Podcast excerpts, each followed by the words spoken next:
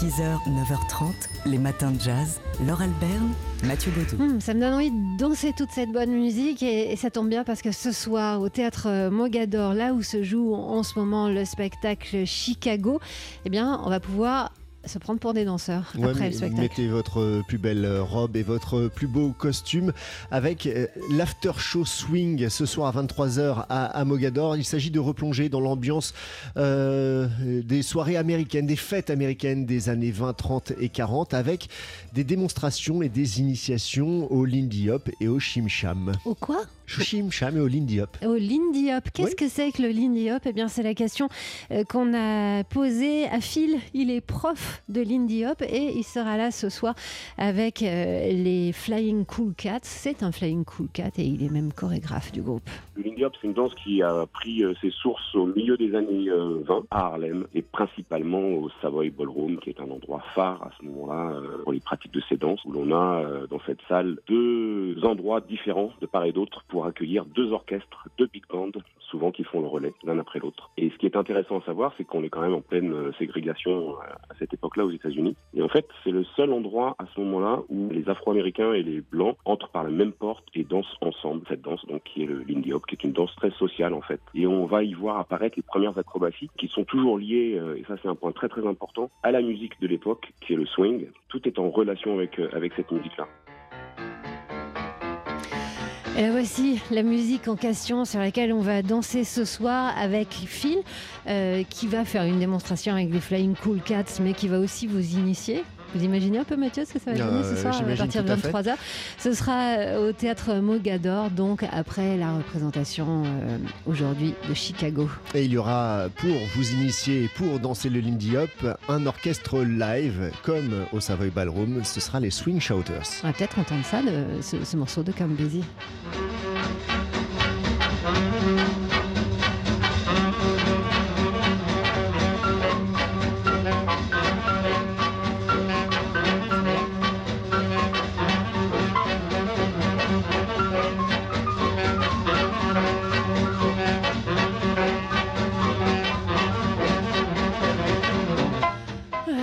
tout essoufflé. Allez, la suite. 6h, 9h30, les matins de jazz. Laure Alberne, Mathieu Baudou. Ce soir à Perpignan, au Centre d'art contemporain, à 100 mètres du centre du monde, en un seul mot, euh, vous allez pouvoir entendre un concert, celui du pianiste américain John Serry, au cœur de l'exposition de l'artiste croate Davor Et c'est pour ce Centre d'art contemporain l'occasion de nouer avec une grande tradition, celle du mariage de l'art moderne et du jazz. Ouais, peut-être, euh, on, pense peut-être aux années 20 et au Harlem Renaissance qui a favorisé euh, la reconnaissance des pratiques artistiques des populations euh, noires aux, aux États-Unis. En France, c'est peut-être avec les incursions de Jean Cocteau et de son jazz bandisme en 1918-1919 que les premiers traits sont ébauchés avec l'intérêt de Picasso, Léger, Picabia ou encore Calder et, autres modernes pour le primitisme et, l'exotisme. Et puis, on pense également à Piet Mondrian, passionné de boogie-woogie. Puis il y a eu bien sûr euh, l'arrivée au milieu des années 20 à Paris de la revue Nègre qui a lancé le jazz dans euh, le. bah, qui a mis le jazz à la mode, hein, tout simplement. Tout le monde voulait euh, en être, y être. Alors, ce centre euh, d'art contemporain à, à Perpignan, donc, euh, renoue avec cette tradition et propose d'écouter la musique de John Serry, euh, musicien, pianiste, compositeur new-yorkais, euh, nommé aux Grammy Awards, et de, donc de proposer ce concert au sein de l'exposition de l'artiste croate Davor Vrankic. Si vous, êtes- si vous nous écoutez de Perpignan ou de ses alentours, vous savez quoi faire ce soir. Et si vous programmez un voyage à Perpignan, eh bien retournez-y euh, du 2 au 9 mai, puisque cette... euh, cette semaine de, donc de, de jazz et d'art va se renouveler donc dans ça fait quoi? Dans deux semaines? Ouais, enfin bref après près. le 1er mai quoi Les matins de jazz. De l'œil à l'oreille. Et comme tous les jeudis matins, on parle art dans les matins de jazz. Avec vous ce matin, Jean-Christophe Castelin, directeur des arts. Alors, euh, on va évoquer cette question qui divise et qui divise même au, au cœur de ce studio. Euh, la question du mécénat. Où en est-on sur l'appel aux dons pour restaurer Notre-Dame? Alors vous avez tout à fait raison euh, lors d'évoquer ce, sujet parce que ça va très très vite, les polémiques euh, vont bon train, les discussions y compris, vous l'avez rappelé sur, euh, sur ce plateau. Et, Mathieu a bien posé tout à l'heure les termes du, du, débat. Il faut d'abord saluer le, le, formidable mouvement de mobilisation qui, a démarré, rappelons-le, avant même que l'incendie de la cathédrale ne soit éteint, puisque le soir même, plusieurs personnalités ont indiqué qu'il était nécessaire, qu'il serait nécessaire de faire appel aux dons pour reconstruire la, la, cathédrale. Dans la nuit de lundi à mardi, le groupe Pinot frappe très fort et annonce qu'il va donner 100 millions d'euros. Et le lendemain matin, Bernard Arnault, autre grand groupe de luxe, double la mise et annonce qu'il donnera, lui, 200 millions. Et puis, tout au long de la journée, de mardi jusqu'à hier matin, les promesses de dons affluent de la part des grandes entreprises pour atteindre la somme incroyable de 850 millions d'euros. Pour bien situer les choses, il faut rappeler que le budget annuel du ministère de la Culture pour la restauration des monuments historiques est de 350 millions d'euros. Un autre chiffre pour bien prendre la mesure de tout cela, la mission de Stéphane Bern, vous savez, la mission pour le patrimoine en péril dont on a beaucoup parlé, notamment avec son tirage spécial du loto, eh bien, a réuni 20 millions d'euros. 20 millions contre 850 pour Notre-Dame. Bah alors, euh, du coup, tant mieux pour Notre-Dame, mais euh, selon vous, quel est le problème? Alors, tant mieux pour Notre-Dame, tout à fait. Euh, et il faudra au moins cette somme pour la restaurer en 5 ans, comme l'a fixé comme objectif le, président de la République, si on veut être prêt pour les euh, Jeux Olympiques. Le problème est que cet plus d'argent fait débat. De nombreuses voix s'élèvent pour dire que ces grands groupes de euh, luxe s'offrent de la publicité à bon compte. Pourquoi à bon compte? Parce que, en théorie, ils peuvent récupérer 60% de l'argent qu'ils vont donner à travers la défiscalisation pour le mécénat. Je précise immédiatement que certains groupes, je pense au groupe de François Pinault, a annoncé qu'ils ne demanderaient pas à récupérer ces 60%. D'autres critiques disent que euh, bah, les grands groupes ont beaucoup d'argent et qu'il ferait mieux d'en donner aussi pour euh, les gens qui sont euh, en difficulté. Voilà, le sujet est vraiment en train de devenir explosif parce que la politique s'en mêle.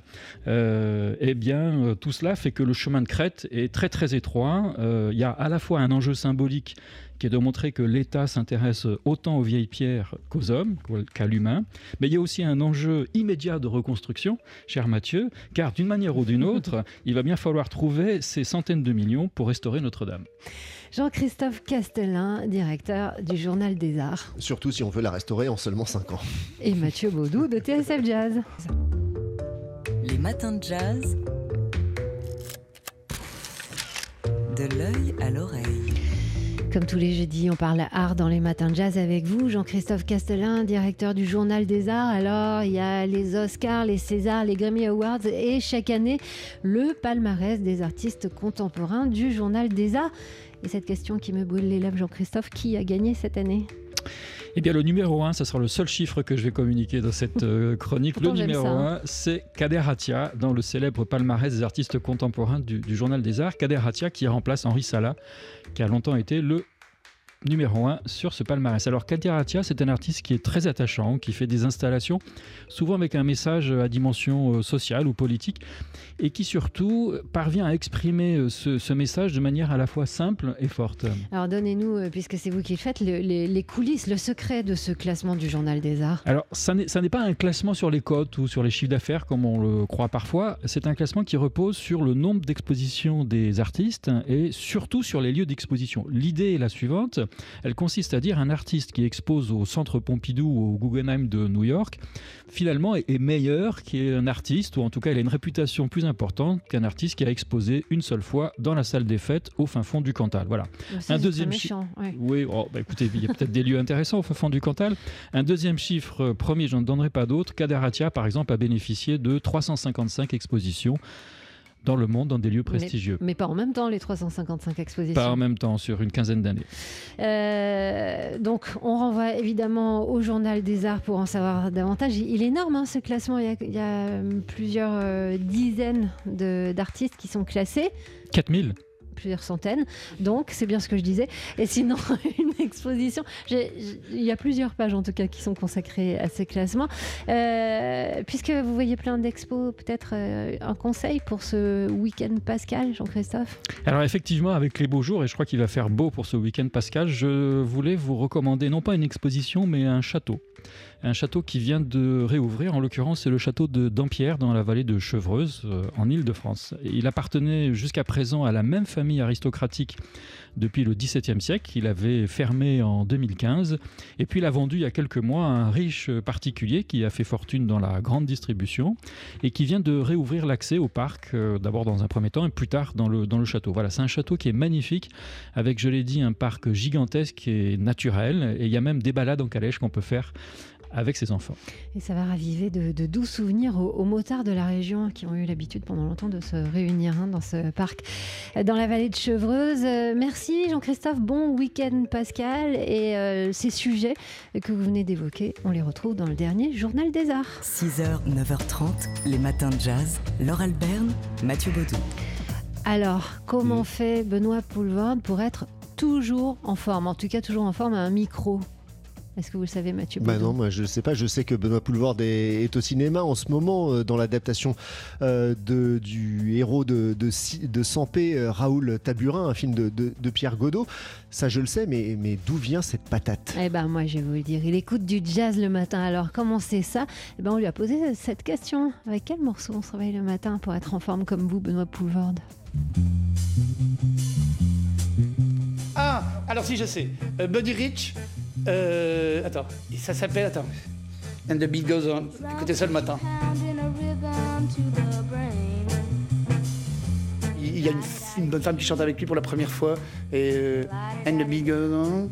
Et c'est Buddy Rich. C'est un, super album. C'est un album avec, euh, un big band, euh, avec son big band. Et j'adore Buddy Rich parce qu'il peut pas s'empêcher de faire. Et ça donne la niaque pour démarrer une journée. Bah voilà, on va avoir la niaque toute la journée. On, le connaissait, hein, ce, secret euh, Bounois Poulvord, sans, vous vexer, parce que nous, on l'écoute à peu près au moins une fois par jour dans les matins de jazz. En tout cas, il fait, il fait, bien Buddy Rich à la bouche. Ça, c'est vrai. Et, euh, pour info, la, bonne femme en question, hein, c'est la fille de Buddy, Cathy. Elle, avait 14 ans, c'est vrai qu'elle faisait ses débuts, mais alors, quelle voix Quelle bonne donc, euh, Et quel Benoît Poulvord, quel acteur à voir donc en ce moment dans cette adaptation au cinéma du héros de Sampé, ou plutôt de, l'anti-héros Raoul Taburin. Les matins de jazz.